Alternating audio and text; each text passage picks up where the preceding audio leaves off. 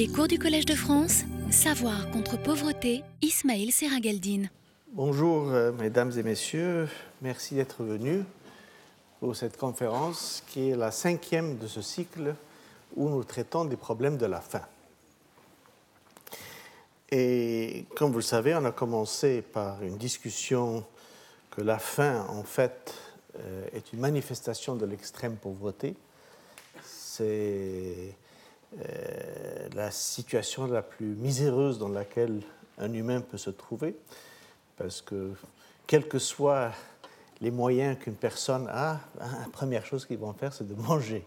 Et s'ils n'arrivent pas à manger à leur faim, c'est parce que vraiment, ils sont en dessous de toute situation que n'importe quelle conception de l'humanité pourrait accepter.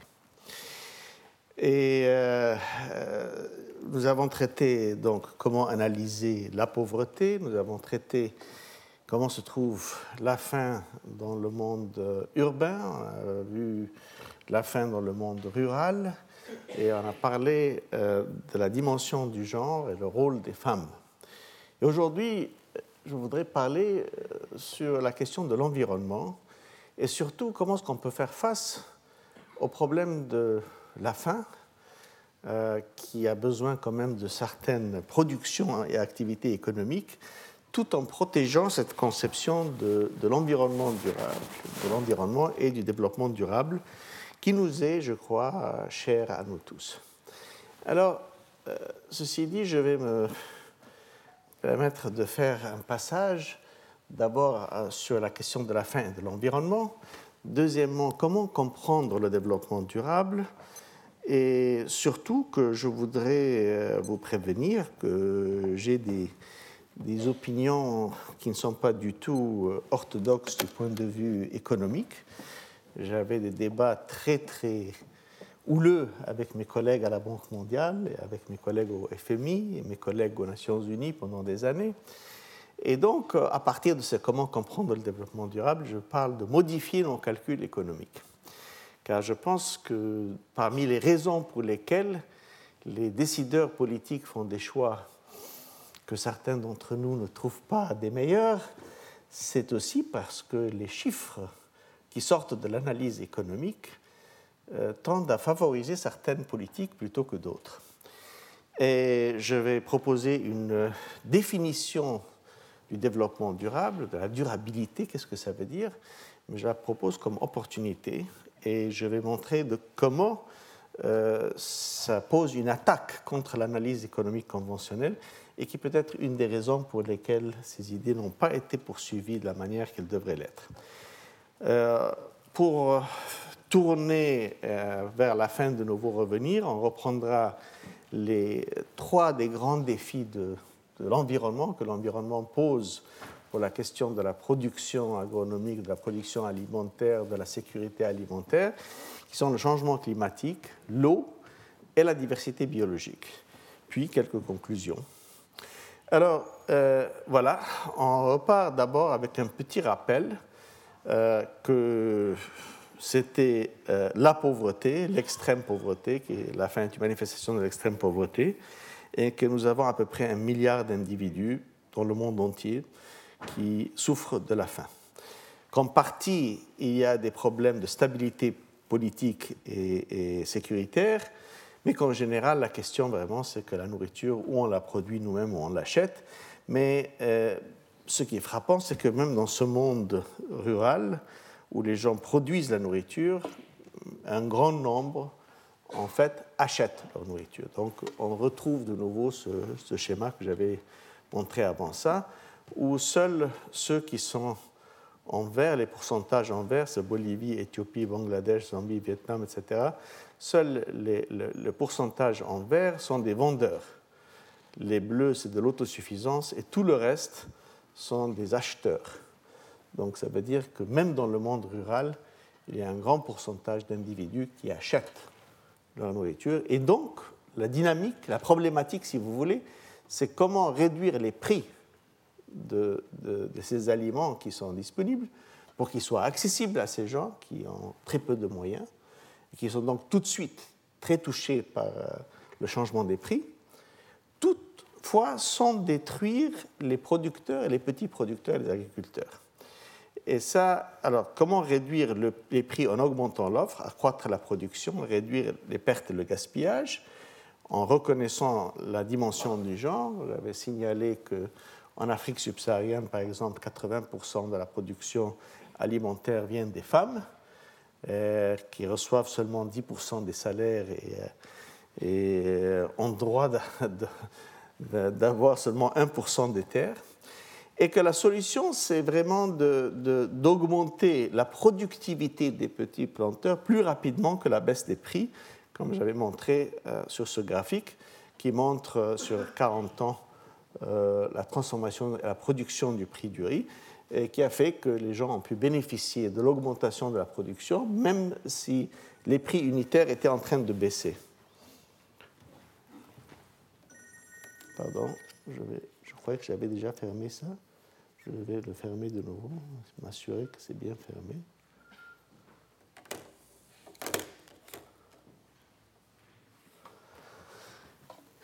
Alors, euh, pour faire face à la croissance démographique et le changement de la diète des individus, les gens qui deviennent plus riches, comme en Chine, qui prennent plus de protéines animales, fait qu'on a besoin de plus de production, et la vulnérabilité qu'amène le changement climatique population, surtout dans les pays en voie de développement, les pays pauvres, on a dit qu'on devait donc euh, euh, pouvoir conjuguer toutes ces politiques.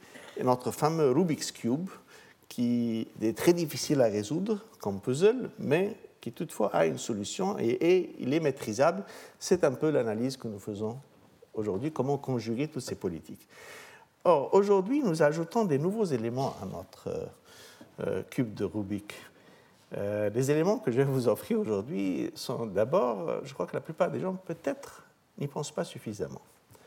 Alors, la première chose, c'est que le monde rural qui produit toute notre nourriture et qui est donc euh, assujetti à la vulnérabilité qui vient du changement climatique, etc., eh bien, lui-même contribue énormément à la destruction de l'environnement. Ce qui n'est pas nécessairement reconnu. On pense toujours, quand on parle du changement climatique des villes, on parle de, l'énergie, des transports, des ménages. Eh bien, un tiers des gaz à effet de serre viennent du monde rural, du monde de la production. Un tiers. Donc, c'est pas peu. Alors, vous avez en fait, voilà, 14% directement de l'agriculture et 17% du défrichement et de la désertification qui a lieu avec les forêts. Alors, 31% du total venant de là. Donc, avec un accroissement de la production du monde rural, voyez, c'est encore une autre problématique. Ce n'est pas seulement la problématique des prix, mais il y a aussi la problématique comment accroître la production de cette manière, sans ajouter aux effets de serre, qui eux-mêmes sont en train d'avoir un effet sur la vulnérabilité, la pluviométrie, etc. C'est beaucoup plus compliqué. Et ce n'est pas tout. Le défi auquel nous faisons face est gigantesque. En fait, c'est frappant parce que cette combinaison d'augmentation démographique, de transformation du contenu de la diète des individus, etc., fait qu'on va avoir besoin de produire dans les 40 ans qui viennent autant plus que, même plus que tout ce que l'humanité a produit presque jusqu'à présent. Cumulatif. Réfléchissons un peu, c'est vraiment effrayant. C'est-à-dire qu'entre 1500, pour lesquels on a pu avoir des estimations, et 2010, les chercheurs ont calculé qu'il y avait, on avait fait des 667 hexacalories entre 1500 et 2010 et que ce dont nous avons besoin entre 2010 et 2050, donc 2060, euh, un demi-siècle, disons, ça sera 730. Donc c'est plus que tout ce que nous avons produit dans l'humanité depuis 1500, depuis quasiment la fin du Moyen Âge jusqu'à présent. Ah, c'est un peu effrayant. Si vous êtes comme moi, vous allez peut-être demander la question, Qu'est-ce que c'est qu'un hexa? Ben, Un hexa, alors, c'est 10 à la puissance 18. C'est-à-dire, voilà, 1 suivi de 18 zéros. C'est ça, quand on parle de hexacalories, voilà ce que ça veut dire, c'est ces calories-là. Alors c'est vraiment, euh, ça c'est les chiffres euh, scientifiques des chercheurs. Mais l'important pour nous à retenir de cette histoire, c'est pas comment les calculs ont été faits, comment est-ce qu'ils sont arrivés, c'est en fait que le défi est énorme. Alors, rappelez-vous, nous voulons augmenter donc cette production pour réduire les prix. Nous devons augmenter la productivité plus vite que les prix ne se réduisent pour ne pas détruire les revenus des petits fermiers. Et en plus, il faut faire attention parce que quand on accroît la production, on accroît les effets de gaz qui eux-mêmes détruisent la vulnérabilité de l'environnement. Alors, en plus, la transformation entre monde rural et monde urbain dont nous avons discuté dans la deuxième et la troisième conférence de ce cycle font qu'avec euh, l'ajustement qu'on va voir, c'est-à-dire eu cette croissance démographique et puis qui va commencer à se stabiliser, il y a cette transformation au sein de, la totalité vers le, monde urbain plutôt que le monde rural. Et donc la production doit continuer. Les défis sont bien dessinés maintenant. La question, c'est comment faire. Et voilà notre sujet. Alors, je veux revenir pour dire, bon, alors, en fait, ben, ça c'est un, tableau de fond. Et on retourne maintenant pour s'attaquer au problème du développement durable. Qu'est-ce que le développement durable? Eh bien, en fait, euh, c'est une conception qui reconnaît, qui commence par reconnaître que nous, êtres humains, nous faisons partie euh, du système écologique mondial et que nous vivons en harmonie avec cette planète et que tout ce que nous faisons a des effets sur les autres espèces y compris les espèces animales, les espèces des insectes, les espèces euh, des virus, des bactéries, des, des, plantes et des animaux, et, que ça a effet sur aussi le climat. Euh, mais on peut constater pollution de l'air, pollution de l'eau, pollution de la terre, destruction du patrimoine forestier, certainement de la planète, près d'un milliard, un peu moins maintenant, 800 millions et quelques qui n'ont pas d'accès à l'eau potable. Nous avons presque 2 milliards euh, et quelques qui n'ont pas accès euh, à, l'assainissement. Euh, ensemble, ça cause des maladies infantiles qui mènent à des morts de quelques millions d'enfants qui seraient tout à fait évitables. En plus, l'OMS nous dit que dans les villes du tiers-monde, il y a des gens qui respirent de l'air qui n'est pas acceptable aux humains, ce qui est moins connu, moins connu, mais tout aussi important que la pollution des voitures. Nous avons presque 700 millions de personnes, surtout des femmes et des enfants, qui souffrent de la pollution de la cuisine interne, c'est-à-dire à, l'intérieur des, des, maisons, des ménages, comme vous voyez comme ça, ils cuisinent avec euh, du bois, avec euh, de la bouse de vache, etc. Ils font donc euh, beaucoup de choses de biomass burning stoves, comme on dirait généralement. Et parfois, l'effet est aussi néfaste que de fumer euh, entre deux et trois paquets de cigarettes par jour. 700 millions de personnes, surtout des femmes et des enfants. Et sans compter les centaines de millions de petits fermiers qui n'arrivent pas à maintenir la fertilité du sol qu'ils travaillent et qu'ils labourent avec beaucoup de difficultés. Alors, tout ceci ne veut pas dire simplement qu'il faut protéger les, zones euh, euh, sauvages euh, ou chercher les plantes rares. entre nous, ça c'est la plus grosse fleur du monde, c'est le Rafflesia, le Rafflesia de Malaisie, qui est énorme, ça a un mètre, mais ça a l'odeur de la viande pourrie. C'est terrible. Enfin, L'important pour moi, c'est qu'il n'y a pas de, choix à faire entre euh, les humains et l'environnement. Je dis que ces enfants ont le droit de grandir et d'avoir droit à l'air pur, à l'eau pure, à un sol fertile. Enfin, s'ils ont droit à, ces trois choses, ben voilà. Donc la nature du développement que nous allons poursuivre va être un développement durable. Euh, l'impact humain détruit les ressources naturelles et le système écologique de la nature. Ce n'est pas seulement les ressources naturelles qui sont prises, mais c'est le système écologique. Parce que les habitudes que nous avons prises au fil des siècles étaient basées sur une conception où l'être humain avait un effet complètement négligeable sur, sur la nature. Des petits pêcheurs comme ça, pas grand, ça ne fait pas grand effet. Mais par contre, regardez ça. Ça, c'est le Bangladesh. Il y a plus de pêcheurs qu'il n'y a de poissons. C'est vraiment malheureux, mais enfin, euh, oui, comme c'est comme ça, évidemment, on ne peut pas dire que. Alors, on constate par exemple que les, que les gens qui attrapaient des poissons comme ça, maintenant attrapent des poissons comme ça, de plus en plus petits, etc., parce qu'il euh, n'y a plus. En plus, à cause de la nécessité de produire des produits agricoles, nous avons défraîchi beaucoup de terrain, 43% de la surface de la Terre a été reprise pour l'agriculture. Et donc, avec ça, nous avons détruit les habitats de beaucoup, beaucoup d'animaux, de plantes, etc., qui vivaient avec une densité, une diversité beaucoup plus grande. Et deuxièmement, les monocultures que vous voyez là ont des grands problèmes euh, différents. Et en plus, alors, il y a le problème de l'érosion du sol. Les villes qui ont un autre genre de problème, elles amènent une concentration de la pollution, pollution de l'eau, utilisation excessive de l'énergie, ça c'est Los Angeles, mais ça pourrait être beaucoup d'autres villes. Et on s'éloigne de plus en plus, en écartant les maillons, si ce n'est de détruire même les rapports, au sein de ce, de ce, de ce tissu en filigrane de la nature qui lie les insectes les uns aux autres, aux plantes, aux fleurs, etc.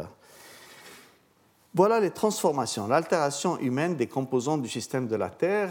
Euh, vous savez très bien que pour ce qui est des, des, poissons, il y a eu même des, des, litiges entre l'Union européenne et le Canada pour certaines, euh, ce qu'on appelle des marine fisheries. Euh, il y a eu des, pertes de, différentes espèces d'oiseaux, d'invasions de plantes. Et presque 60% du, nitrogène euh, qui est fixé dans la terre du monde aujourd'hui, c'est par l'action de l'agriculture. L'utilisation de l'eau a dépassé les 55%, elle va toucher presque 60%. La concentration du CO2 augmente, la transformation du sol a dépassé les 40%. Mais les rapports entre les activités économiques des humains et la nature ne sont pas simples. Ce n'est pas de dire plus il y a d'activité, plus ça détruit, non C'est beaucoup plus complexe. Et on va en parler un peu de comment c'est complexe, parce qu'il faut comprendre ça. Et on constate que si on prend par exemple le produit intérieur brut par personne, euh, et on regarde l'environnement, ben ça dépend, ça varie dépendant du paramètre considéré. Avec une augmentation économique, il y a une réduction de gens qui n'ont pas d'accès à l'eau potable, par exemple il y a une réduction du nombre de gens qui n'ont pas d'assainissement. Il y a par contre une augmentation des, déchets par personne. Il y a une augmentation des émissions de gaz par personne. donc ça, change dépendant du sujet qu'on choisit.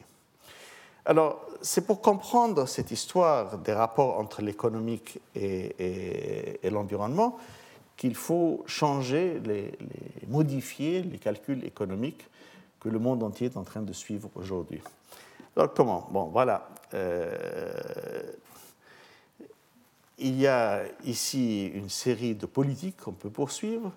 Et là, les, rapports, les liens. Et ici, c'est facile de dire la taille de l'économie multipliée par la nature de la structure euh, de l'output, euh, et puis l'efficacité. Et l'impact environnemental par unité donne une qualité d'environnement. Bon, ça, ces rapports, c'est simplifié. Mais comment alors pouvoir arriver à chiffrer ça? Ça, c'est notre défi. Alors d'abord, il faut modifier ce que nous appelons les comptes nationaux, le PIB, le produit intérieur brut ou le PNB, produit national brut. Quel qu'il soit, ce sont des calculs qui sont complètement biaisés. D'ailleurs, si vous, dans un secteur privé, vous faisiez la même chose que les gouvernements font, vous seriez jeté en prison pour fraude. Ça, c'est quelque chose que je disais à mes collègues officiellement avec les ministres de Finances. Euh, et je peux le soutenir. Parce que si vous avez une compagnie et que vous commencez à vendre les, avoirs de cette compagnie et que vous prétendez que ce sont des revenus, euh, c'est illégal, parce que la compagnie ne doit pas seulement faire un calcul euh, de, de, pertes et bénéfices, mais elle doit faire aussi euh, un bilan. Et donc, ça doit se refléter, si vous vendez des avoirs, ça doit se refléter sur le bilan. Eh bien, les gouvernements ne font pas de bilan. Les pays ne font pas de bilan. Ils font simplement une analyse de flux. Alors, l'exemple le plus frappant que je peux vous donner, c'est que, étant donné qu'ils comptabilisent uniquement des flux et pas de stock, on peut comptabiliser une réduction du capital naturel comme un revenu. Et on ne prend pas en compte la dimension environnementale, donc la dégradation de l'environnement n'est pas prise en compte. Et malgré les grands débats que j'avais eus, mes collègues et moi-même, euh, à l'ONU, dans les années, euh, début des années 90, en 1993, l'ONU a accepté les comptes environnementaux comme des comptes satellites, c'est-à-dire des comptes non obligatoires. Tous les pays maintiennent des comptes nationaux, mais ils ne maintiennent pas des comptes environnementaux. Ou s'ils les maintiennent, ils ne sont pas obligés de les partager avec les autres. Euh, donc ce sont des comptes satellites. Et alors, par exemple, une forêt comme celle-ci euh, vaut zéro pour le PIB.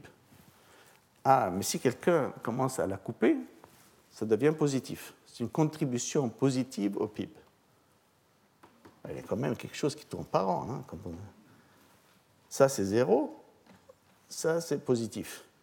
Alors, évidemment, quand on a euh, une situation de ce genre, on ne doit pas euh, être surpris qu'on valorise des politiques qui semblent aller contre euh, les valeurs environnementales, et en plus que cette notion qu'il y a un conflit entre la protection de l'environnement et l'activité économique se pose. Évidemment, si le calcul est fait comme ça, d'un côté détruire c'est positif, et de l'autre côté entretenir c'est zéro, plus le coût d'entretien ça devient négatif, donc on ne doit pas s'attendre qu'il ait un problème de la qualité des résultats.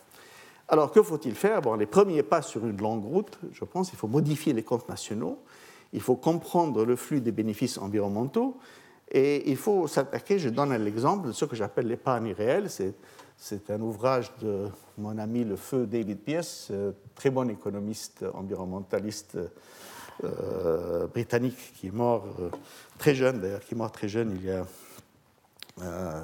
presque 12 ans, 15 ans maintenant. Alors, commençons par modifier les comptes nationaux. Alors, qu'est-ce que c'est l'idée de greening of national account ou produire des comptes nationaux environnementaux? Bon, D'abord, il y a les comptes nationaux traditionnels, ceux qui sont chiffrés partout. Quand on parle de la croissance du PIB en Allemagne ou en France, etc., c'est les comptes nationaux dont nous parlons. C'est systématisé, c'est les chiffres que la Banque mondiale, le FMI, le PNUD, l'ONU, tout le monde maintient. Mais à côté de ça, il y a les comptes environnementaux qui, comme j'ai dit, sont des satellite accounts, donc ce n'est pas obligatoire de le faire, mais on peut le faire. Alors qu'est-ce qu'on fait d'habitude? On a des impacts physiques. Comment est-ce qu'on fait les comptes environnementaux? On a des impacts physiques, et, et puis on fait une fonction dose-réponse, le résultat de ces impacts physiques, sur la santé et la production. Donc, euh, euh, une destruction des forêts, une augmentation de la chaleur, euh, les inondations, etc. Ça a un effet sur la santé et sur la production. Jusqu'à là, c'est non monétaire. C'est un chiffrage basé sur la dose, combien d'hectares, combien d'unités, etc. Et puis, on fait un chiffrage, donc on fait une évaluation économique et on sort l'impact en termes monétaires. Et puis ça, c'est fait à deux reprises sur deux tableaux. Le premier est l'épuisement des ressources, c'est-à-dire si je, vide mes mines euh, d'or, d'argent, de cuivre, de pétrole, etc., et, ou euh, je détruis mes forêts, etc. Et l'autre, c'est la dégradation environnementale, c'est-à-dire la pollution, la destruction de, euh, du caractère de l'endroit, etc. Et donc, j'ai deux niveaux où je peux augmenter d'abord uniquement l'épuisement des ressources ou j'ajoute la dégradation environnementale. Ensuite, je peux confronter les deux euh, comptes, et les comptes nationaux environnementaux sont à deux niveaux. Il y a Le premier, ce que nous appelons euh, ce qui est le, produit national brut moins l'épuisement des ressources, et puis c'est le produit national brut moins la dégradation environnementale. Donc, à deux niveaux, épuisement des ressources, et puis moins épuisement des ressources et moins la dégradation environnementale, ce qui est vraiment ce dont nous avons besoin pour voir une politique de qu'est-ce qui se passe vraiment dans le pays. Malheureusement, c'est les comptes nationaux traditionnels qui sont les seuls qui demeurent obligatoires aujourd'hui. Tout ça a été accepté par les commissions des Nations Unies, où j'ai été parmi les gens qui se sont battus sur ces questions début des années 90, mais ça a été accepté comme satellite account. On accepte la méthodologie, on accepte tout ça, mais ce n'est pas obligatoire. Les pays ne sont pas obligés de produire tous ces chiffres-là. Ils sont seulement obligés de produire ça. Bon, qu'est-ce qui se passe quand on fait le greening des national accounts, quand on arrive à ces, deux chiffres-là en bas, à la place de celui-là? Eh bien, euh, la chose qu'on constate, c'est que pour ce qui est du revenu par habitant, il n'y a pas de très grande différence. En fait, les courbes se ressemblent toutes, que ce soit le PNB ou le PNB net 1 ou le PNB net 2, quelle que soit la nature, elles se suivent presque, sont presque identiques. Mais par contre, quand on entre dans euh, l'analyse de l'investissement, ça change et il y a des, des, choses qui se démarquent d'une manière très très différente. Nous reviendrons sur ça en un moment parce que c'est très important. Et seulement, je voudrais revenir sur le flux des bénéfices environnementaux. Parce que quand une institution comme la Banque mondiale finance un projet, elle fait un calcul de coûts et de bénéfices quel que soit le projet, que ce soit une route, euh, euh, enfin une station électrique, euh, des écoles, des hôpitaux, il y a un coût et il y a des bénéfices. Mais quand on fait des projets environnementaux, quelle est la nature des bénéfices? Alors, nous avons la raison pour laquelle nous avons été frappés par ça, nous y reviendrons de nouveau, c'est que nous avions, et quelqu'un l'avait soulevé dans une des, conférences passées, nous avions constaté, nous avions fait une étude au Mexique dans les années 1980. En 1985, on avait constaté que bon, l'investissement était très impressionnant à 22% du PIB, mais que si on enlevait la dépréciation, on était déjà à 12. Si on enlevait l'épuisement des ressources naturelles, on était arrivé à 5. Et si on ajoutait la dégradation de l'environnement, qui était le coût de la pollution, on était à moins 2. On n'était plus à plus 22, on était à moins 2. Bon, c'est une période où il y avait beaucoup de, euh, de, ces euh, euh, des compagnies américaines qui, pour échapper à, la, loi environnementale des États-Unis, avaient construit des usines très polluantes juste de l'autre côté de la frontière au Mexique, dans cette période-là. C'était le début des années Reagan. Et c'est pour ça que quand nous avions fait ce calcul, on avait mis une, question. Est-ce que vraiment c'est un cas unique? Est-ce que c'est uniquement une, période au Mexique? Est-ce que c'est uniquement le Mexique? On a refait ce calcul plus tard je vous le montrer le résultat.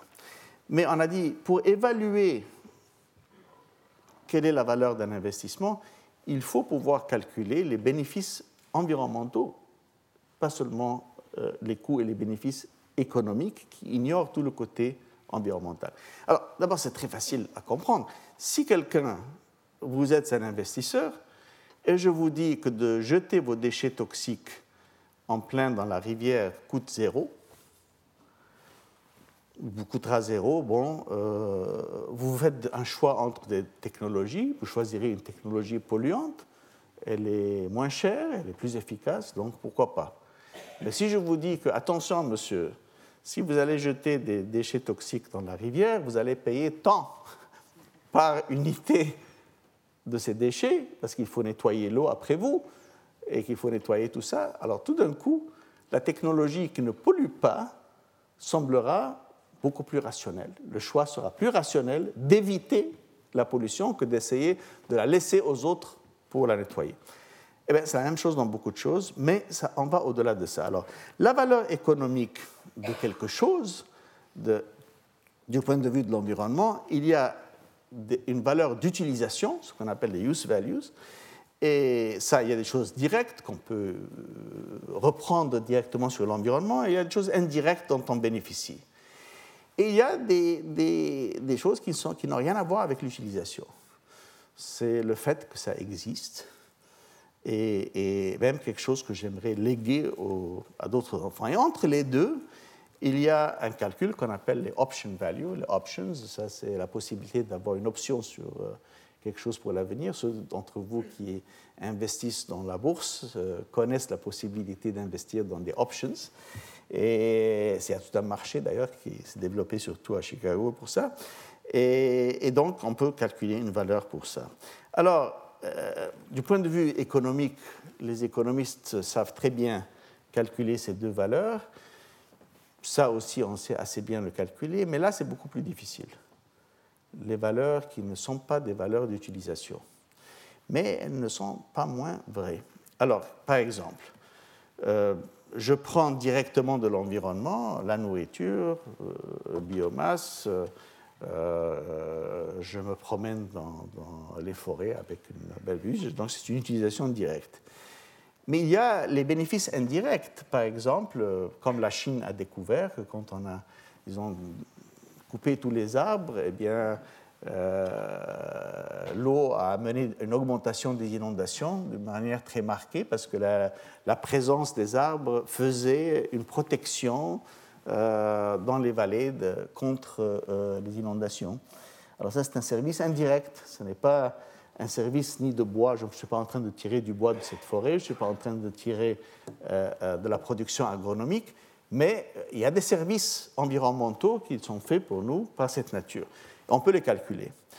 Et pour les, les options, c'est l'idée d'avoir ces valeurs pour l'avenir. Mais Qu'est-ce qui est existence value? C'est une question morale. C'est-à-dire, je pense qu'aucun d'entre nous, euh, ici, dans cette salle, sa vie serait affectée d'une manière ou d'une autre par la disparition du tigre du Bengale ou euh, du rhinocéros africain.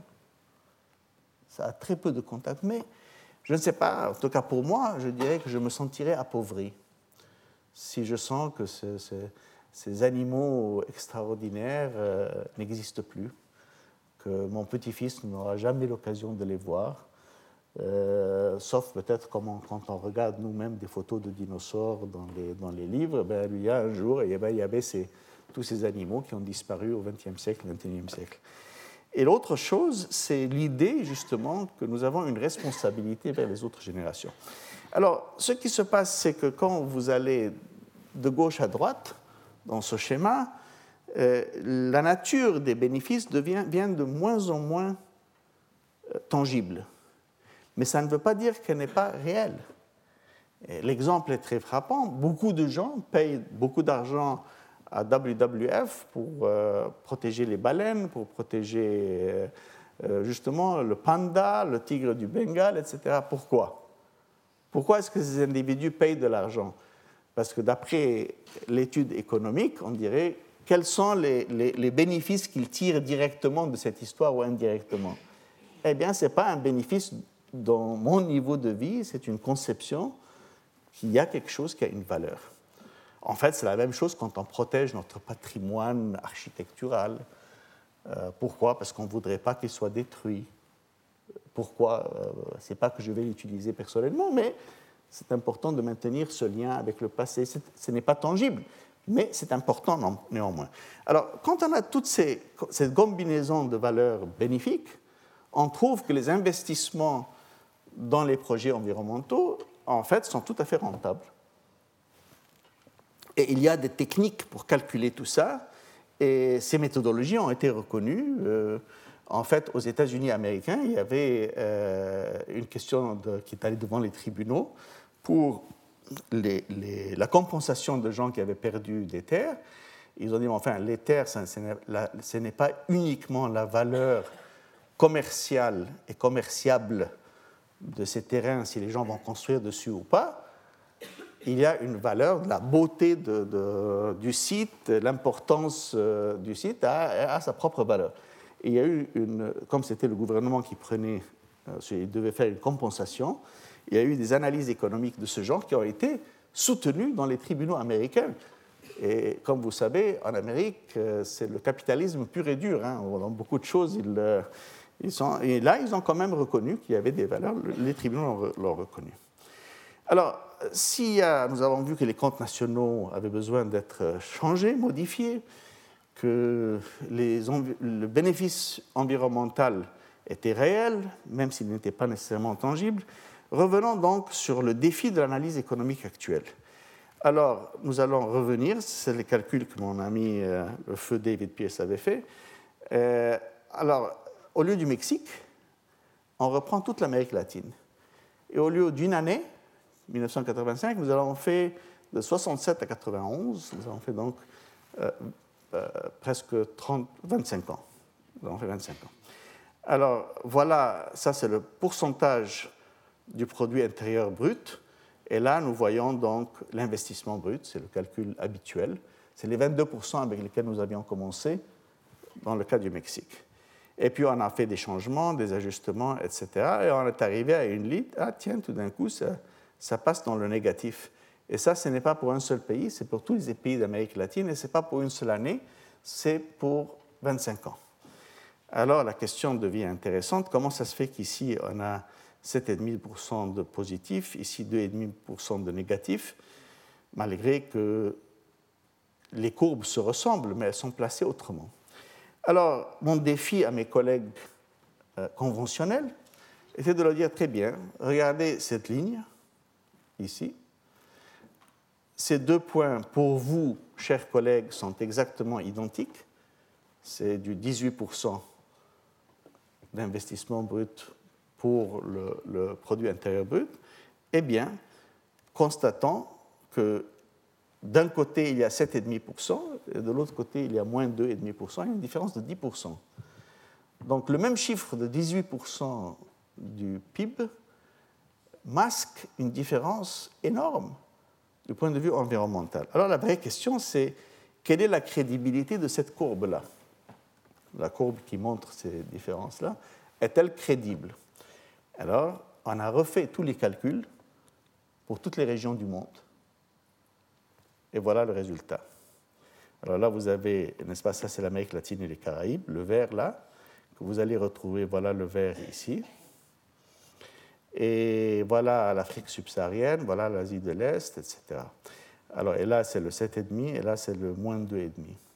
Alors, ce qui est frappant ici, c'est que pour les années 80, nous constatons une chute importante pour l'Afrique subsaharienne et une montée en flèche de l'Asie de l'Est. Je crois que tous ceux d'entre nous qui connaissent l'Afrique subsaharienne et qui connaissent l'Asie euh, accepteront que c'était une période d'essor extraordinaire en Asie de l'Est, que c'était la décennie perdue euh, en Afrique subsaharienne, euh, la décennie de la dette, de l'ajustement structurel, des plans de, de, restructuration de la dette, etc., dans les années 80. Donc il y a une véritable réalité sur le terrain qui se reflète dans cette courbe et dans cette courbe-là. Mais si ces deux courbes sont vraies, donc il faut reconnaître que cette courbe-là aussi est vraie. Et donc le défi qu'on a lancé ici est aussi vrai. Que cette courbe est beaucoup plus crédible par ce qu'elle mesure que celle-ci, qui dit qu'il n'y a aucune différence entre ces différentes années, malgré que cette courbe-là qui dit qu'il y a des différences, eh bien cette courbe-là, c'est elle qui dit en fait qu'il y a une chute en Afrique subsaharienne et une augmentée en Asie de l'Est. Donc nous pouvons conclure que les comptes nationaux sont nécessaires pour remédier, il faut les, les ajuster, les modifier, euh, mais euh, ça ne suffit pas, parce que ce sont toujours des mesures de flux. Nous avons besoin de mesures de capitaux, donc une mesure de stock, un bilan pour ce que les pays sont en train de faire. Et puis, euh, si on regarde uniquement sur le niveau revenu, il y a très peu de changements, les trois courbes se ressemblent, mais euh, dès qu'on passe au, problème de l'épargne, on voit un indicateur important de la durabilité. L'épargne réelle, telle qu'elle est mesurée par cette courbe verte que vous avez vue, Euh, quand elle passe au négatif, ça nous dit attention, vous êtes sur une voie qui n'est pas du développement durable. Quand elle demeure positive, c'est-à-dire que nous sommes sur la bonne voie. Donc ça a une valeur. Et que le calcul ordinaire, conventionnel, comme euh, investissement brut, comme pourcentage du PIB, euh, ça peut dissimuler de véritables différences, de 7,5% plus jusqu'à moins 2,5%, et que cette épargne véritable est importante. Mais au-delà de ça, ces quelques indices, pouvons-nous développer une approche qui puisse mesurer alors la vérité des stocks, la vérité du capital Qu'est-ce qui se passe? Est-ce que la durabilité peut être mesurée? La proposition que nous avions faite, je souligne nous avions faite, mais malheureusement depuis mon départ de la Banque mondiale il y a dix ans, euh, l'équipe de travail avec laquelle euh, je travaillais est éclatée, ils sont revenus à des différentes universités, etc., parce qu'il n'y avait pas de hauts gestionnaires qui étaient prêts à se battre pour ce genre d'approche. Alors, le problème, je pense, euh, vient du rapport Brundtland, le fameux rapport Brundtland, qui est en 87, qui parlait du, développement durable, et qui d'ailleurs nous a donné le mot développement durable, et qui a donné cette définition que euh, le genre humain a parfaitement les moyens d'assumer un développement durable, de répondre aux besoins du présent sans compromettre la possibilité pour les générations futures de satisfaire leurs besoins. Alors c'est, une définition très élégante, très attrayante, mais elle est impossible à opérationnaliser. Pourquoi? Parce que que veut dire le mot besoin? Bon, des gens dont je parle dès le début de ce, de, ce cours, les gens qui ont faim, c'est clair, ils ont des besoins. Il faut au moins leur donner le minimum euh, de nourriture pour qu'ils puissent vivre euh, sans avoir euh, une perte de santé, etc. Et, mais si on passe à, la moyenne des gens riches du monde, c'est-à-dire qu'ils soient dans les pays en voie de développement ou qu'ils soient dans, les pays riches, qu'est-ce que ça veut dire le mot besoin pour des gens qui ont déjà euh, une maison, deux voitures, trois télévisions, un lecteur DVD Qu'est-ce que ça veut dire répondre à leurs besoins? Et pourtant, du point de vue consommation mondiale, 85% de la consommation mondiale et par des ménages qui sont très bien dotés. Tout le reste de l'humanité est dans ce petit groupe de 15%, et puis les, le petit groupe dont je parle, le milliard qui a faim, ça c'est tout à fait les 1 ou 2% d'en bas. Alors comment pouvons-nous juger d'une politique qui s'attaque au problème de ce que l'humanité dans sa totalité est en train de faire, quand à 85%, il est impossible de définir le mot besoin pour ce que les gens ont besoin? Ils veulent des choses, mais ça ne veut pas dire qu'on en a vraiment besoin. Alors, on a cherché une alternative. D'abord, quand été chargé de, ce, de, ce, travail en 92, il fallait trouver une manière. On a dit, bon, très bien, on va mettre euh, un projet ici. On voit sur le côté économique est-ce qu'il est, c'est durable? Sur le côté environnemental et sur le côté social, équité, mobilité, etc. Dans chacun de ces domaines, ce sont des spécialistes différents qui travaillent. Là, c'était surtout des gens des sciences naturelles, là, c'était des gens des sciences sociales, et là, c'était les économistes. Les ingénieurs, ils étaient là en plein de préparer les projets. Alors, euh, chacun parle son propre langage, et puis on faisait euh, un petit rapport comme ça, un petit rapport comme ça, un petit rapport comme ça, puis on mettait les trois rapports ensemble, mais ce n'était pas vraiment intégré. Alors, il y a eu toute une série d'études qu'on a produites, et l'idée était la durabilité en tant qu'opportunité. Alors, je vais reprendre à peu près, à peu près la même définition de Brundtland, mais la transformer un peu. Et de dire que la durabilité consiste à offrir aux générations à venir autant d'opportunités, sinon plus, que nous avons eu nous-mêmes. Ça, c'est presque, c'est pas la même chose. Parce que l'opportunité, je peux la définir et la calculer et la mesurer par le capital. Tandis que les besoins, c'est très difficile à mesurer. Alors, qu'est-ce que ça veut dire? Bon, ça signifie qu'offrir aux générations futures autant de capital par personne ou plus que ce que nous avons aujourd'hui. Si mon fils a plus de capital que moi, il aura plus d'opportunités de, développer euh, un filon de revenus et, de services que moi-même. C'est aussi simple que ça.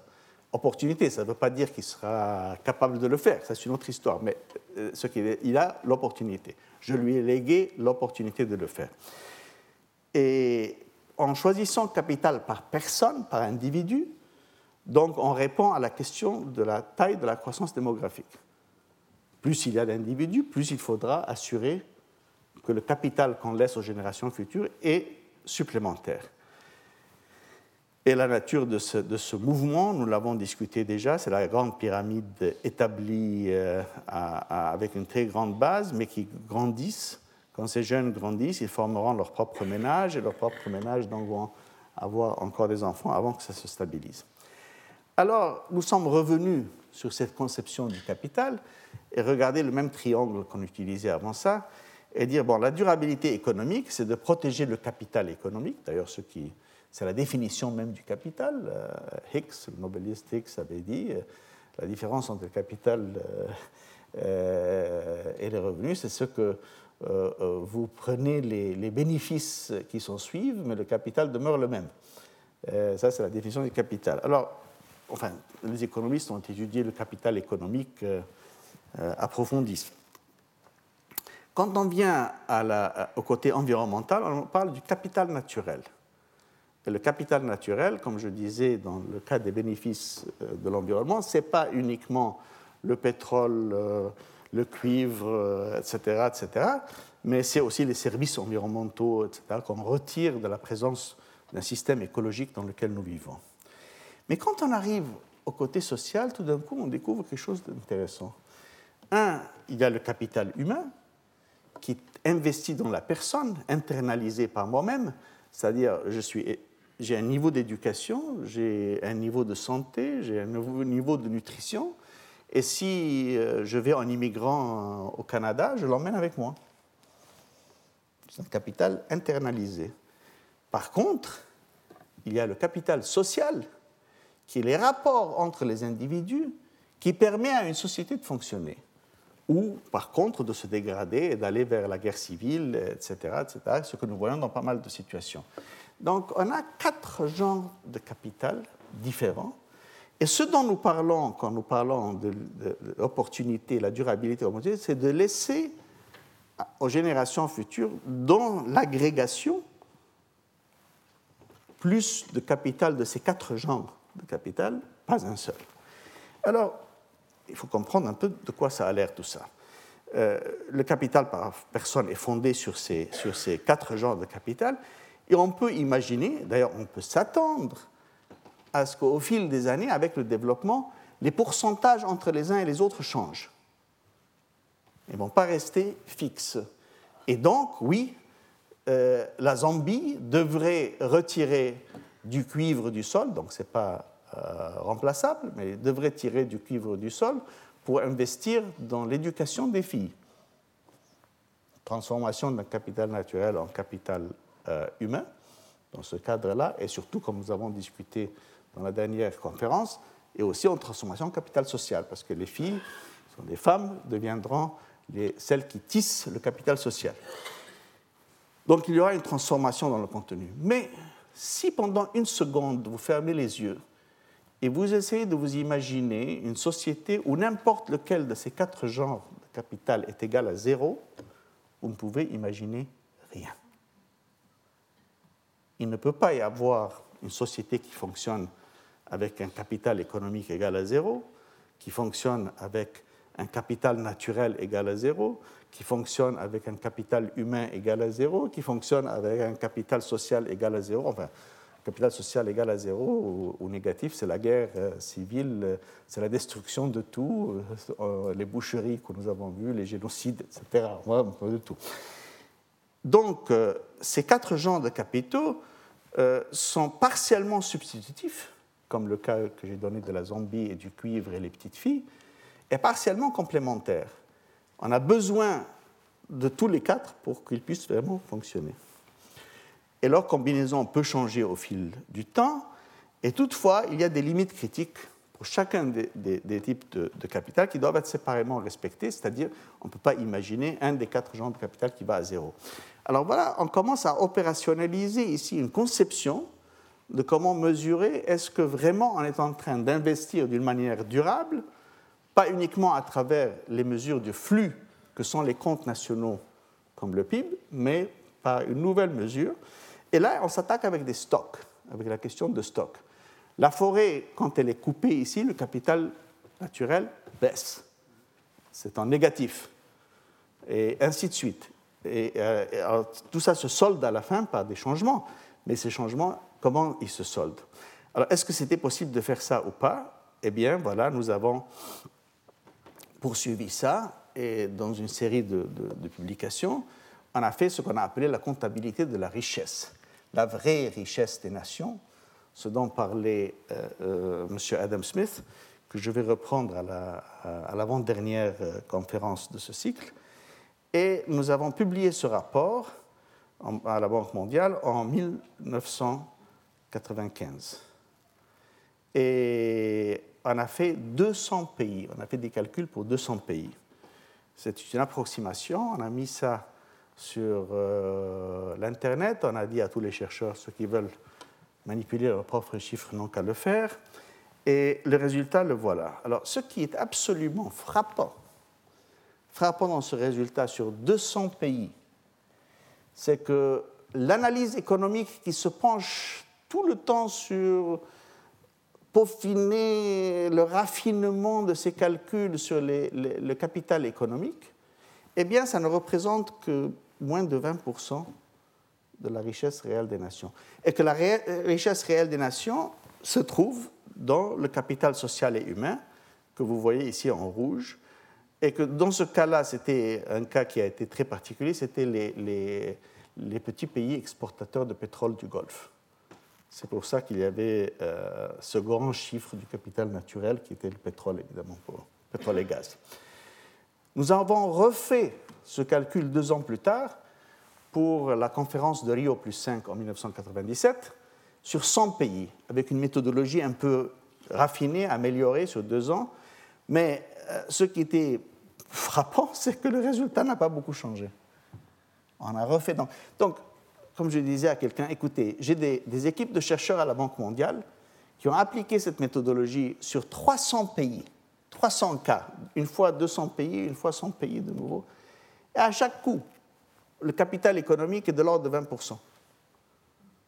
Et que, en fait, le capital humain et social, c'est l'essentiel. Donc, ce que certains d'entre nous ressentent comme ça euh, dans les tripes, que c'est l'investissement dans l'être humain, c'est l'investissement dans la société, c'est ça qui fait le vrai développement et ce n'est pas uniquement les routes, les, usines, etc. Et là, alors voilà, c'est soutenu par les calculs de ce genre. Voilà euh, ce qu'on avait présenté comme résultat. Ce sont les différents pays qui se trouvent groupés de cette manière. La France est ici et l'Égypte était là. Ça, c'est juste pour montrer un peu. Comme on s'y attendrait, la plupart des pays africains se trouvent ici, dans, ce groupe-là. c'est les pays en voie de développement ici, les pays riches là. Mais là, ce n'est pas question de pays riches du point de vue euh, revenu, dollar euh, ou euro par tête. C'est parce qu'ils sont riches par le niveau de la formation des individus, de la puissance des institutions, de la qualité de la santé, de la qualité du système juridique qui fait les rapports et qui maintient le capital social, etc. Et donc, investir de nouveau, comme j'avais dit, éduquer les filles et habiliter les femmes demeure un investissement essentiel. Alors, comptabiliser la richesse des nations amène une dimension importante qui ne peut être trouvée dans les comptes nationaux actuels. Le développement d'une bonne gestion économique environnementale se bâtit sur deux genres d'analyse, les stocks et les flux. On ne peut pas uniquement rester sur les flux et que la vraie richesse, c'est dans le capital humain et social, que le capital économique représente moins de 20% du capital total, quel que soit le niveau de développement économique, et qu'investir dans le capital humain, éducation, santé, nutrition, et de poursuivre des politiques sociales renforce le capital social, très important pour le vrai développement.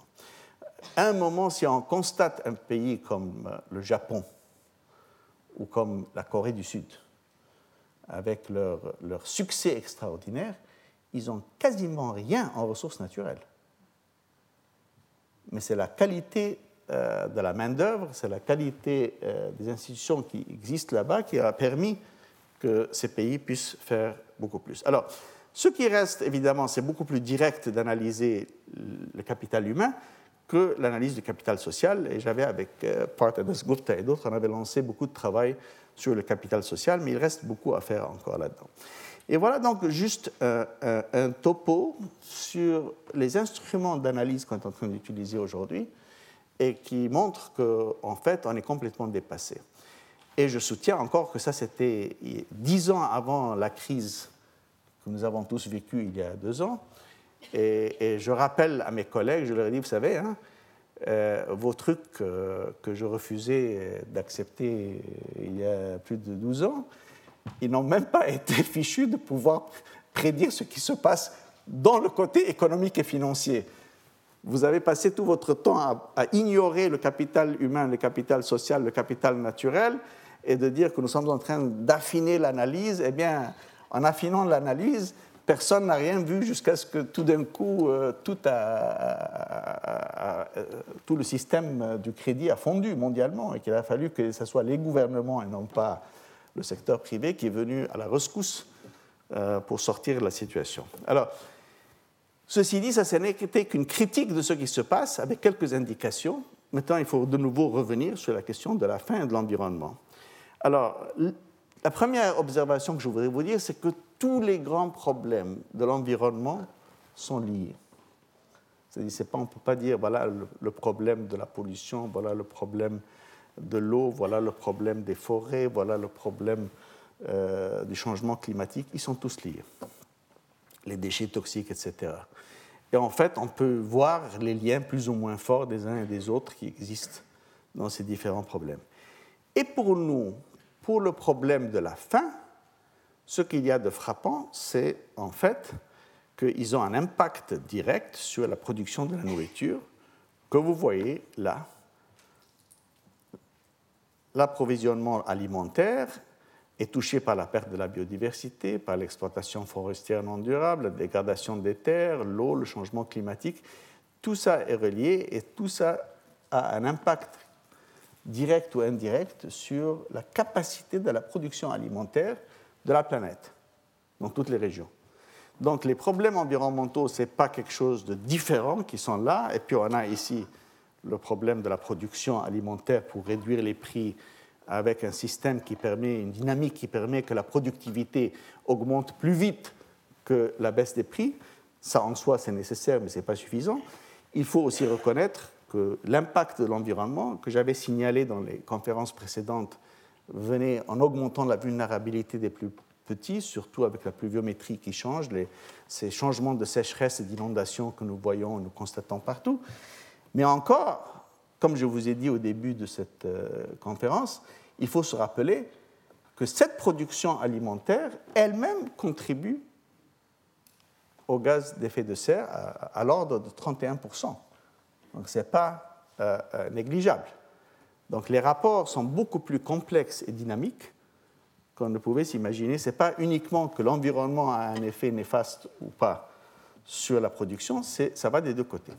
Alors sur le changement climatique, eh bien, pour moi, c'est le problème le plus sérieux qu'affronte l'humanité aujourd'hui. Euh, je crois que nos amis, que ce soit Pachauri euh, ou Al Gore, ont mérité leur prix Nobel. Euh, tous les deux. Pachauri l'a eu pour l'IPCC, malgré qu'il a été très critiquer plus tard ce fameux rapport qui est fait chaque quelques années par ce conseil.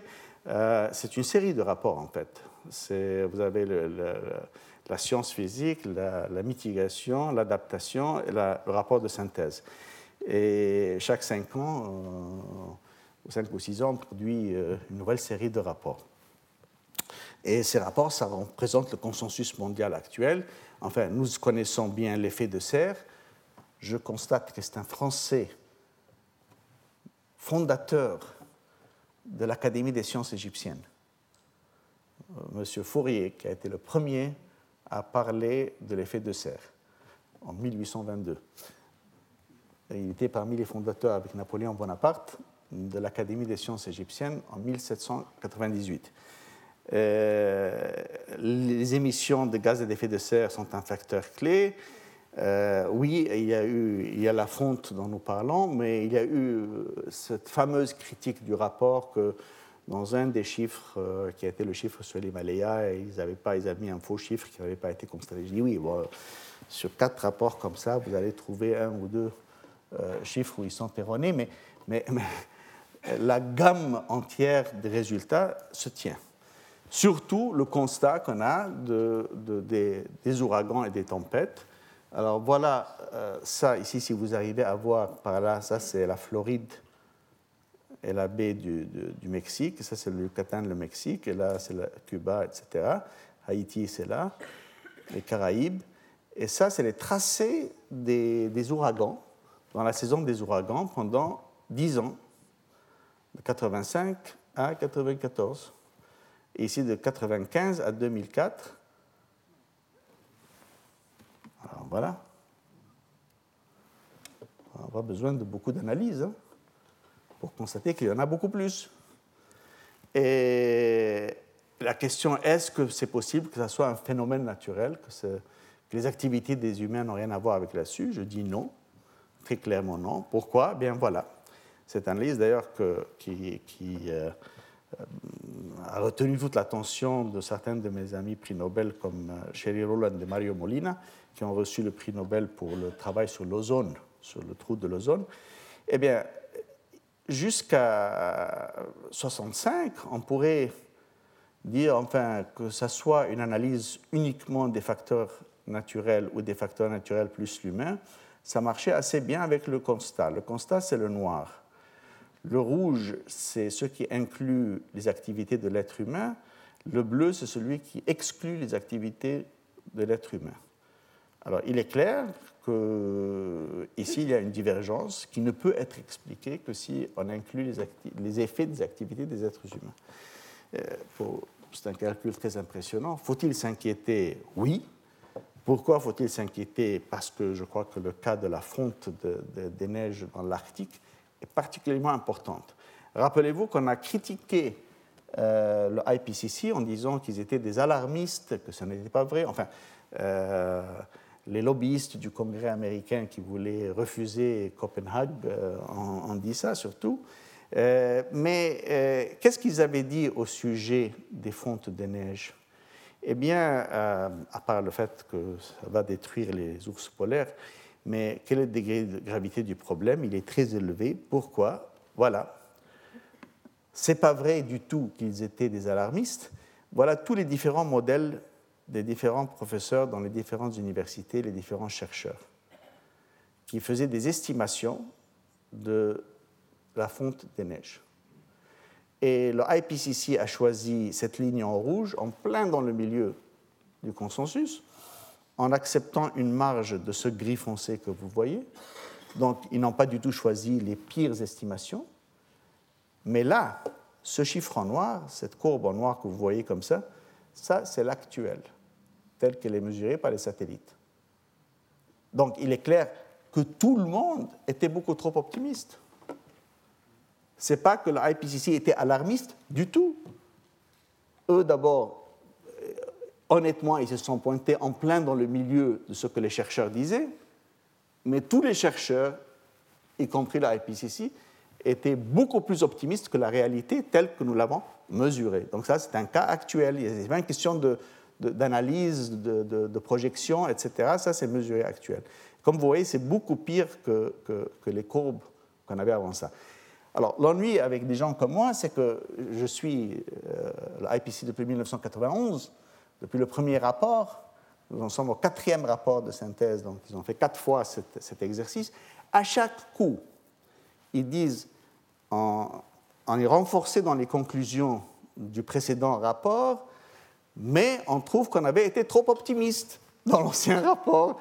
Alors à chaque coup, chaque rapport, ça fait 20 ans, 25 euh, euh, ans maintenant qu'on fait des rapports de ce genre, et à chaque coup, il vous savez, dans l'IPC, il y a 2300 savants qui viennent de 100 pays. Euh, ils ne font pas de la recherche, ils font une analyse de synthèse de toutes les recherches qui ont été faites par tout le monde. Ils ne font pas de la recherche unique, mais ils disent, Où est-ce qu'on en est dans le savoir au sujet de l'environnement? Et ils font cet exercice une fois chaque cinq ans. Et à chaque coup, ils reviennent et ils disent, oui, on renforce ce qu'on avait, les conclusions d'avant, mais on était trop optimiste. Alors moi, je me demande combien de fois est-ce qu'il faudra faire ça avant qu'on puisse décider que le temps est venu d'agir différemment? Alors voilà, par exemple, euh, j'ai ce même problème dans mon propre pays, parce que je parle souvent au sujet du fait qu'il y aura une élévation du niveau de la mer.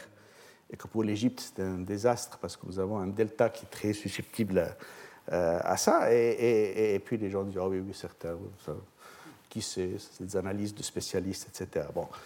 Au cours des dix dernières années, l'augmentation était de 3 mm par an. Les 30 années précédentes, c'était de 1,8. Donc il y a eu une augmentation dans le taux d'augmentation de plus de 50%. Donc ça s'aggrave. Et pour nous, si on regarde le delta, qui est très important, comme j'avais expliqué, pour le Nil, qui, nettoie tout le sel de cette petite région que nous avons, qui fait toute notre agriculture presque euh, ici, eh bien, euh, aujourd'hui, avec l'élévation du niveau de la mer, il se peut que l'eau salée puisse faire contre-pression sur l'eau fraîche qui nettoie euh, les régions agricoles, les régions irriguées par le drainage. Ça a mené certains spécialistes à faire revivre un ancien projet, disant en fait, pourquoi faire des adaptations dans toutes les villes de la Méditerranée si on faisait deux barrages comme ça pour bloquer la Méditerranée maintenir le niveau de la Méditerranée où il est et permettre une arrivée des, deux côtés pour maintenir le niveau de la Méditerranée. Ce n'est pas que je suis d'accord avec ce projet, parce que je pense que la salinité de la mer augmenterait énormément et qu'il y aurait, euh, ça deviendrait une mer morte, euh, il y aurait des tas de problèmes différents. Mais rien que pour vous donner que les gens parlent avec des idées, parce qu'ils ils constatent que faire la queue pour l'eau devient une nouvelle réalité un peu partout, comme je vous ai montré d'autres images avant ça, que l'impact sur la pluviométrie baisse, que la longueur de la période de la production alimentaire en Afrique baisse, que l'agriculture, donc, qui est basée sur euh, euh, la pluviométrie, va être à risque, et surtout pour les plus pauvres comme ceux-ci, dont nous avons parlé au Sahel. Je vous avais montré cette courbe de, la pluviométrie, et je vous avais montré que dans ce cas, c'était le Kenya, mais, mais comment, au fil des années, ça baisse du point de vue contenu. Et donc, cette agriculture dont nous avons besoin, euh, elle est affectée pas seulement par la sécheresse, mais aussi par la multiplication des inondations, l'érosion du sol, et nous ne savons pas où sont ce que nous appelons les tipping points, ou les points de basculement, où un système écologique tout d'un coup s'effondre. Un système s'effondre. Enfin, nous savons euh, que tout système, vous pouvez avoir une poutre et vous pouvez mettre des poids dessus, elle tient, elle tient, elle tient, elle tient, et puis à la fin, comme on dit, euh, la goutte d'eau qui fait déborder le vase, on ajoute un petit quelque chose et puis tout s'effondre. Où se trouve ce point de basculement? Le problème, c'est que nous ne connaissons pas suffisamment bien les systèmes écologiques pour pouvoir prédire où sommes-nous sur cette courbe. Est-ce que nous sommes là, et donc on a beaucoup de marge, ou bien est-ce que nous sommes ici et qu'on risque une chute? On ne comprend pas suffisamment encore la qualité des systèmes écologiques pour pouvoir prédire où se trouve on s'attend à ce que cette courbe existe, on s'attend à ce que ces points de basculement existent, mais on ne peut pas les prédire exactement. Pourquoi est-ce que les, les, gens nient le problème? Euh, Dans la conférence inaugurale, je vous avais montré ce chiffrage des lobbyistes au Congrès américain qui avaient plus que triplé entre les années 2003 et 2008 pour arrêter euh, n'importe quelle acceptation d'une participation américaine. Et il y a à peu près 1600 euh, lobbyistes euh, contre l'environnement euh, face à 160 euh, écologistes. ce qui fait 10 à 1 presque. Ils sont dépassés de 10 à 1. Et les lobbyistes du business américain, ils sont de l'ordre de trois lobbyistes par législateur. Donc il y a trois types à plein temps dont la seule fonction est d'essayer d'avoir un impact sur l'opinion de ce législateur. À plein temps payés par les compagnies du pétrole, les compagnies des voitures, les compagnies énergétiques américaines, etc. Chambre du commerce. Par contre, le professeur Nicholas Stern, euh, très éminent, Lord Stern maintenant au Royaume-Uni, avait euh, fait ce grand rapport sur l'impact du, changement de climat, impact économique, c'est un très grand économiste, Et, son travail a montré évidemment que tout ce que nous attendons a, des coûts importants. Et il proposait même qu'on mette 1% du PIB pour réduire les effets de ça. En même temps, pour nous, il faut se rappeler que l'eau, l'eau, c'est la vie, mesdames et messieurs. Alors, l'eau douce, elle est très précieuse. Pourquoi Notre planète est couverte d'eau, oui, mais c'est presque tout de l'eau salée. Il n'y a que 2,5% de l'eau qui est d'eau douce. Et puis, deux tiers de ces 2%, 2% et demi sont euh, dans les glaciers euh, euh, des, polaires. En plus, deux tiers de la partie restante sont perdus, enfin perdus dans le sens que les humains ne peuvent pas les capturer à travers l'évapotranspiration qui passe par l'évaporation et la transpiration à travers les feuilles des plantes. Et puis, ça laisse à peu près 41 000 km3 qui sont potentiellement disponibles aux humains. Mais, ça c'est dans le cadre de ce système euh, hydraulique, dans ce circuit hydraulique de la nature. Mais, alors il y a un mais, 20% sont dans des régions très lointaines. Je ne pense pas que nous voudrions détruire tout ce qui reste de la nature pour le coloniser. Et puis, les trois quarts de la partie accessible, à chaque coup, n'est-ce pas, ce qui reste maintenant, des, des 80% des 41, les trois quarts arrivent sous forme d'inondation et donc ne sont pas facilement utilisables. En fait, ils sont néfastes. On a vu ça euh, récemment au Pakistan. 20% de la, la récolte a été perdue. Et ce qui reste donc euh, de ces 80%, les trois quarts sont des inondations, un quart reste disponible. À travers les barrages, etc., on récupère 4300 km3. Il nous reste 12 500 km3 dans la totalité du monde qui sont utilisables durablement pour l'humanité. Et de ça, déjà, on utilise 60% de cette eau déjà, en partie pour nettoyer euh, et en autre partie pour boire et en autre partie pour irriguer. Le problème, c'est que ça, c'est des calculs un peu comme dire la production agronomique du monde. Mais il y a des gens qui ont il y a des gens qui jettent le tiers euh, ou 20% de leur nourriture euh, dans les poubelles. Ben, ce monde très différent. La même chose pour l'eau. Ça va d'Amérique du Nord à plus de 10 000 mètres cubes par personne. Et maintenant, en Cisjordanie, c'est à 110, je crois, 110 en Cisjordanie. Enfin, c'est tout petit. Et qu'en plus, il y a eu cette baisse des nappes phréatiques partout. Or, c'est facile à comprendre puisqu'il y a le même système hydraulique du monde, une augmentation de la population, ça fait que ce qui est disponible par tête baisse dans toutes les régions du monde. Et en plus, alors, il y a cette énorme variabilité qui existe un peu partout, qui fait qu'on s'attend à ce que tout le monde, du moins tous les pays en jaune et, en rouge, auront, euh, seront, seront stressés pour le manque d'eau. Pourquoi Il y a en plus de tout ça une mauvaise gestion? Dans chaque pays que je connaisse, il y a au moins 6 et parfois jusqu'à 20 agences qui sont impliquées dans la gestion de l'eau. Il y a ceux qui s'occupent de l'eau pour l'agriculture, ceux qui s'occupent de l'eau pour les villes, ceux qui s'occupent de l'eau pour l'industrie, ceux qui s'occupent de l'eau pour l'électricité et les barrages, il y a ceux qui sont intéressés dans les problèmes environnementaux, mais il y a au moins 6 et jusqu'à 20 agences, et les agences bureaucratiques ne collaborent pas très bien sont chacune en train de mettre des barrières autour de ce qui la concerne. Mais ce n'est pas vrai. La nature, elle, elle fonctionne au niveau des bassins, des bassins de fleuves. Elle ne reconnaît pas ni les frontières administratives des bureaucraties, ni les frontières politiques des hommes. Alors en fait, il y a 260 bassins fluviaux qui sont partagés par deux pays au plus.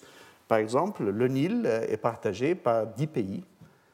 Euh, qui euh, ont un rôle à partir du Congo, de l'Ouganda, du Rwanda, du Burundi, à travers les grands lacs, etc., les effluents. Surtout, alors, l'Éthiopie, le Soudan et l'Égypte sont les, trois riverains les plus importants.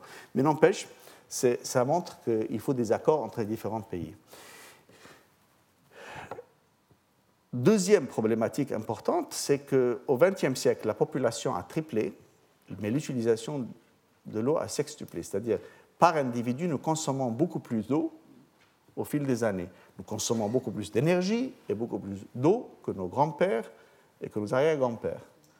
Donc, quand on parle de l'augmentation de la population mondiale, il faut entretenir cette vision qu'on est en train d'augmenter l'utilisation de l'eau à un taux beaucoup plus vaste. Et puis on a affecté le site écologique avec les grands barrages. Euh, quand je dis, les gens me disent Ah, mais il ne faut pas faire des barrages, attention, attention. Vous parlez après que l'Union européenne a 7000 mètres cubes par personne en barrage, l'Australie en a 5000, euh, les États-Unis, je crois, ils ont 3600, enfin, Afrique du Sud a 700, Éthiopie 25, Kenya 4. 4, quand on dit. Euh, oui, quand on a 7000 ou 5000 euh, mètres cubes par personne derrière les barrages, on peut dire aux gens attention, on ne veut pas augmenter les barrages. Oui, mais quand on n'en a que 4 et qu'on est assujetti à une pluviométrie qui baisse, peut-être que les barrages ne sont pas si mal que ça. Et il y a donc des problèmes résultants, il faut des pratiques environnementales qui sont non durables euh, par cette fragmentation des décisions. Il y a des pertes, spécialement en agriculture. Je vous avais montré déjà que les rivières, par exemple le jaune en Chine, n'arrivaient pas souvent à la mer. On a perdu les zones humides, les poissons d'eau douce sont en voie d'extinction à un taux cinq fois plus vite que les poissons d'eau salée. Qu'est-ce que ça veut dire?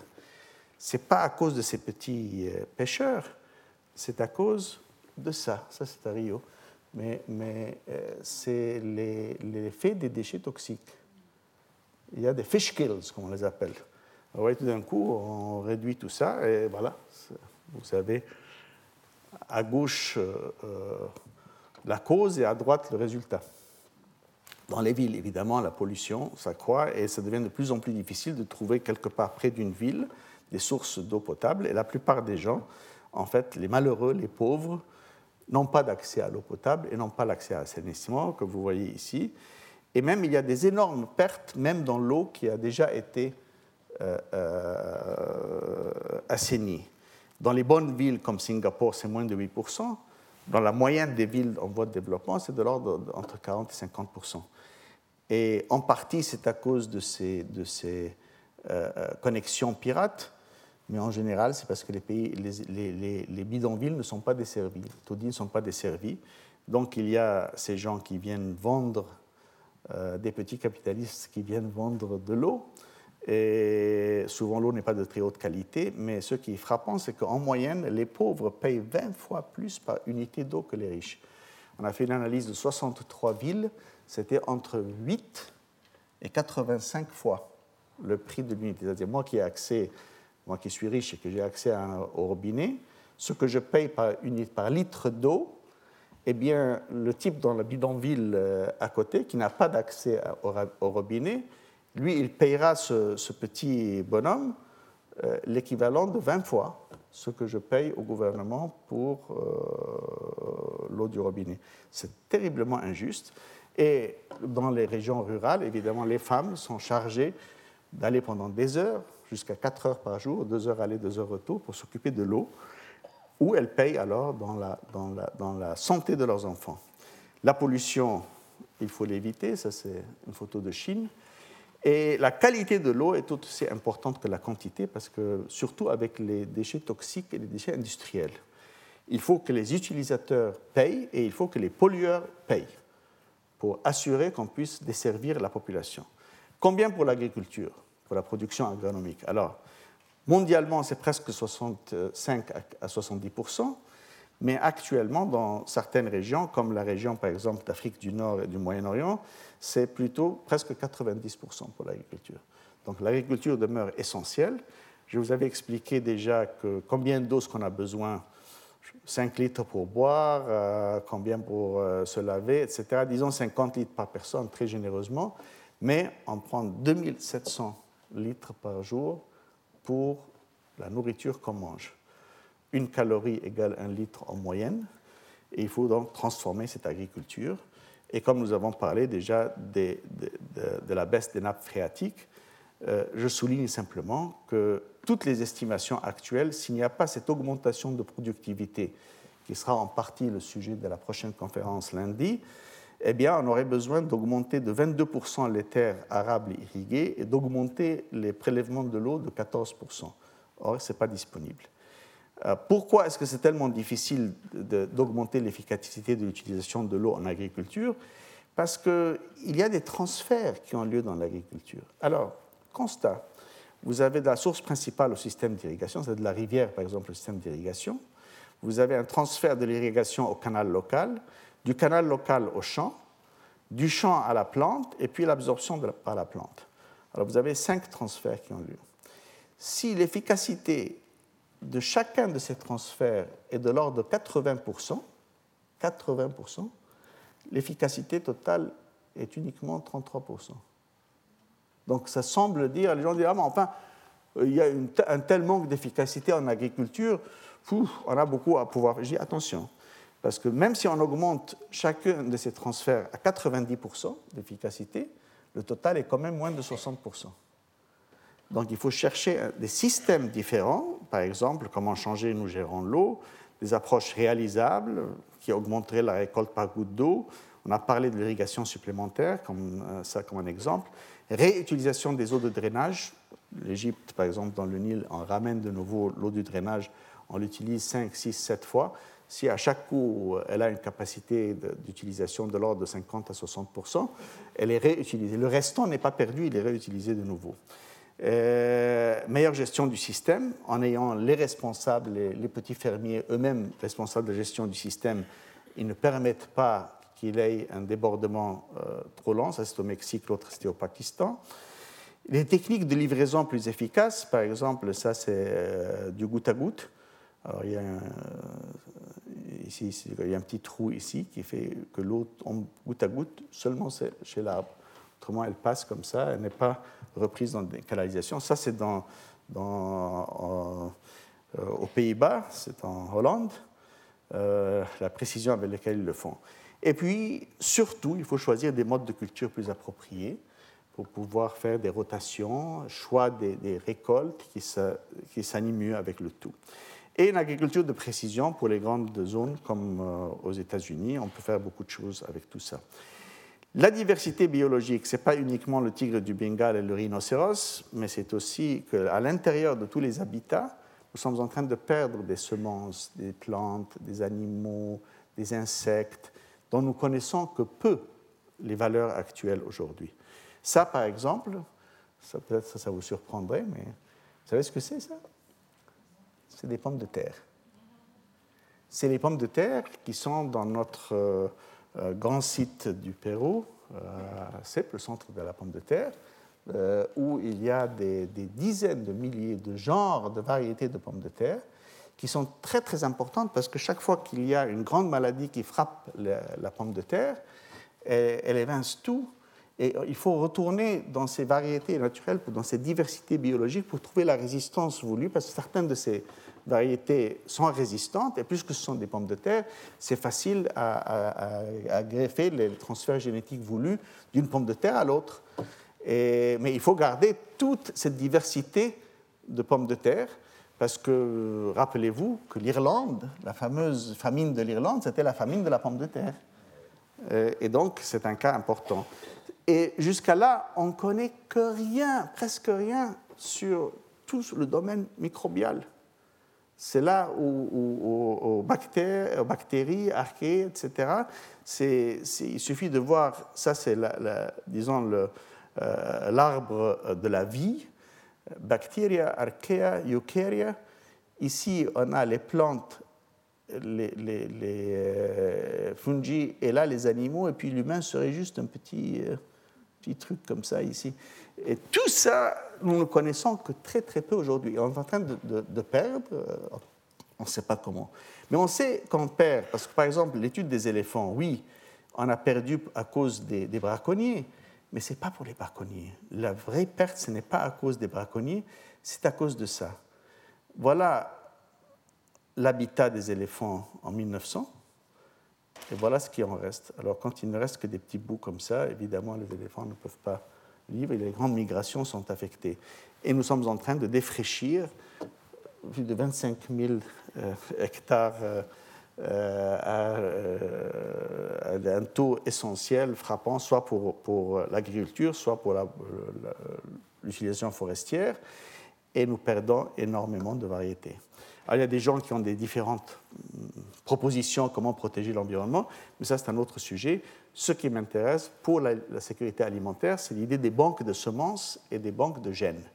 Alors voilà les banques de semences et les banques de gènes. Et nous avons lancé ça. Je suis très fier qu'une des choses que j'ai faites en 1994, c'était de soumettre la collection de 625 000 variétés sous la gestion intergouvernementale de 189 pays, euh, avec la FAO, euh, pour qu'ils ne soient pas otages à un seul pays, ou à la politique d'un seul pays, ou d'une seule compagnie multinationale, ou même qu'ils ne soient pas otages à la disponibilité d'un budget. Et maintenant, avec nos amis norvégiens, on est en train d'établir un système euh, de banque génétique qui se trouve à Svalbard, que vous voyez ici, près du pôle Nord. C'est toute une. Au sein de la montagne, voilà l'entrée que vous voyez ici. Et voilà l'entrée, et voilà les collections. le Gene Base, le Safety Collection, ça c'est le Backup Collection. Il y a des collections qui travaillent un peu partout. ces collections sont extrêmement importantes. Après euh, le, parce que j'étais encore responsable de la recherche agronomique à l'époque. Après le génocide du Rwanda, euh, ils avaient évidemment tout détruit, euh, la recherche agronomique avait été détruite, les chercheurs n'étaient plus là, etc. Il fallait retrouver comment est-ce qu'on pouvait donner des semences pour ces paysans dans cet endroit pour qu'ils puissent recommencer à planter. Eh bien, c'était les, les, banques de semences euh, du système international qui a pu reconstituer les semences du Rwanda en les donnant aux différents individus. Donc c'est très utile, très important. C'est un peu, c'est un peu comme l'arche de Noé pour les 22 denrées essentielles pour la, sécurité alimentaire. Donc tous ces grands problèmes se recoupent. Pour analyser tout ça, il faudra reconnaître la complexité et la nature chaotique du système. Ça, c'est un sujet auquel je reviendrai dans la conférence de mercredi prochain. Ça reviendra dans les deux prochains cycles de la conférence. Mais en général, ce qu'on peut dire, c'est qu'on a constaté que ce qu'on s'attendait comme courbe de la part de Malthus n'existe pas. En fait, que nous avons des courbes beaucoup plus compliquées. Ça, c'est sur la variation des populations naturelles. Et ça, c'est des attracteurs de Lorenz, etc. Mais on en reparlera une autre fois c'est tout un sujet sur comment analyser mieux les systèmes beaucoup complexes, très complexes que nous vivons aujourd'hui. Tout ça, c'est pour un autre jour. Pour confronter les défis, il faut l'éducation publique, l'éducation publique, l'éducation publique et la mobilisation des uns et des autres, surtout de la société civile. Tous les acteurs doivent œuvrer en commun et la contribution de chacun est importante. Alors, il faut dépasser la notion de l'État contre le marché. Et en fait, euh, si dans les marchés, ça, fait la médiation entre les consommateurs et les investisseurs, et, euh, entre la régulation informelle des ONG, de la société, des citoyens avec les usines, etc., eh bien, on peut concevoir un rôle où la société civile, le gouvernement et les marchés jouent un rôle essentiel pour la protection environnementale, pas seulement des villes, mais de toute la gamme des activités dont j'ai parlé, y compris l'agriculture, y compris la distribution de semences. Ce matin, on m'a demandé une question au sujet des OGM.